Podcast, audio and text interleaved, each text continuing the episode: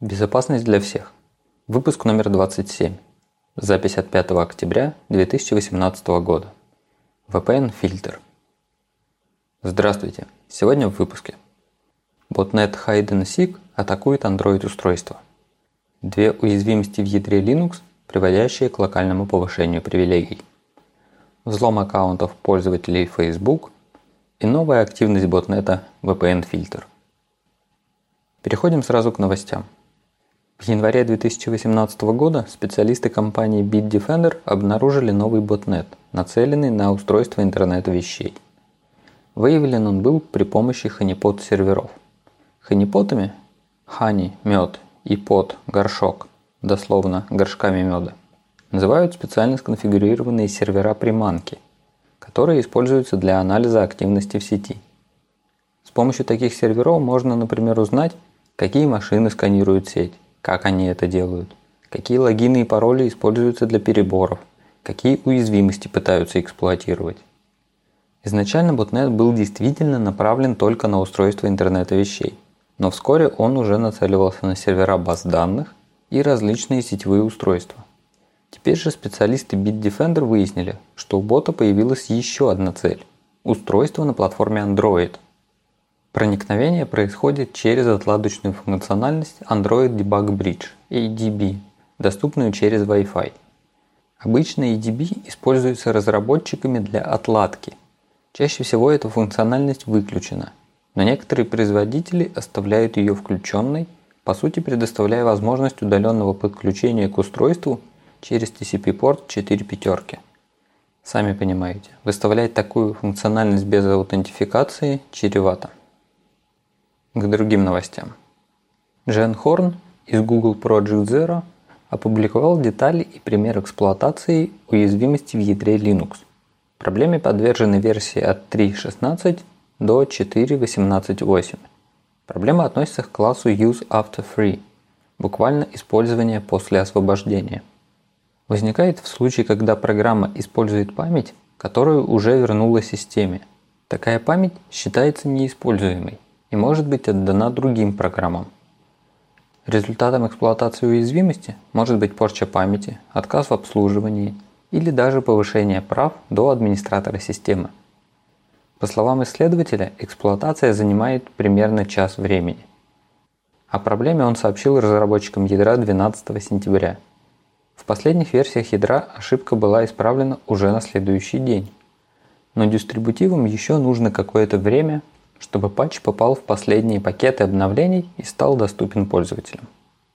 Специалисты компании Qualys обнаружили в ядре Linux другую уязвимость, связанную с переполнением целочисленной переменной. На уязвимых системах локальный атакующий имеет возможность повысить привилегии до администратора системы. Уязвимость была внесена в ядро в июле 2007 года, а в июле 2017 был добавлен патч, в котором уязвимость устранялась. Большинство дистрибутивов портировали прошлогодний патч, и их ядра уязвимости не подвержены. Однако в дистрибутивах Red Hat, CentOS и Debian 8 нужный патч отсутствовал, и они оставались уязвимыми до недавнего времени. Проблема затрагивает только 64-битные системы. Примеры эксплуатации опубликованы, и желающие могут проверить, уязвима ли их система. Идем дальше. Одна из самых шумных новостей прошлой недели связана с социальной сетью Facebook. В пятницу 90 миллионов пользователей были вынуждены логиниться заново, потому что для защиты аккаунтов социальной сети пришлось сбросить токены доступа. Причиной стала атака, которая продолжалась как минимум с 16 сентября. Заметили ее из-за необычного всплеска трафика. Атакующие пытались получить доступ к аккаунтам пользователей – Возможно, параллельно из профилей доставалась информация.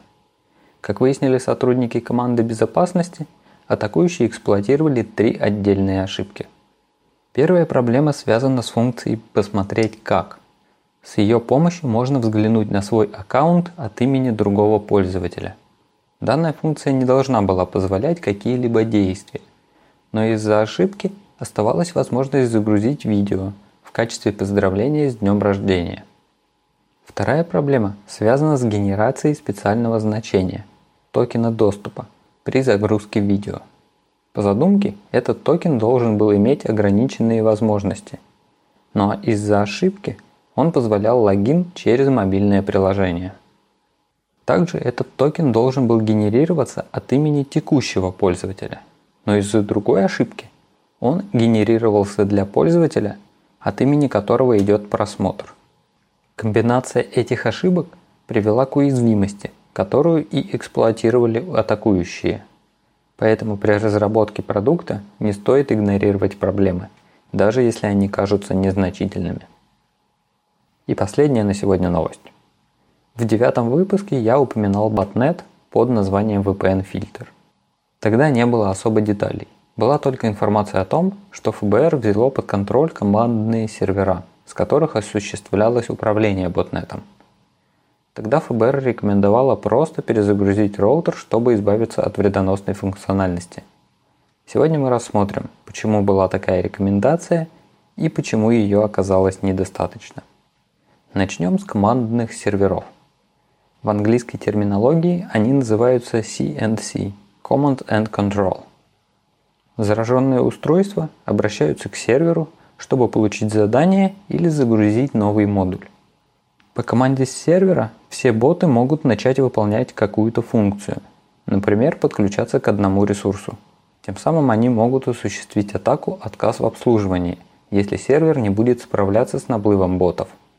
Если нейтрализовать командный сервер – то ботам неоткуда будет получать команды и загружать новую функциональность. Поэтому ботнет станет менее опасным или вовсе перестанет функционировать. Очень часто ботнеты создаются из роутеров и других маломощных сетевых устройств. Модули ботнета находятся только в оперативной памяти устройства. Во-первых, так проще. Во-вторых, для многофункциональных модулей бота может банально не хватать места на накопителе – Раз вредоносный код находится только в оперативной памяти устройства, то при перезагрузке он теряется, и ботнету нужно заражать устройство заново.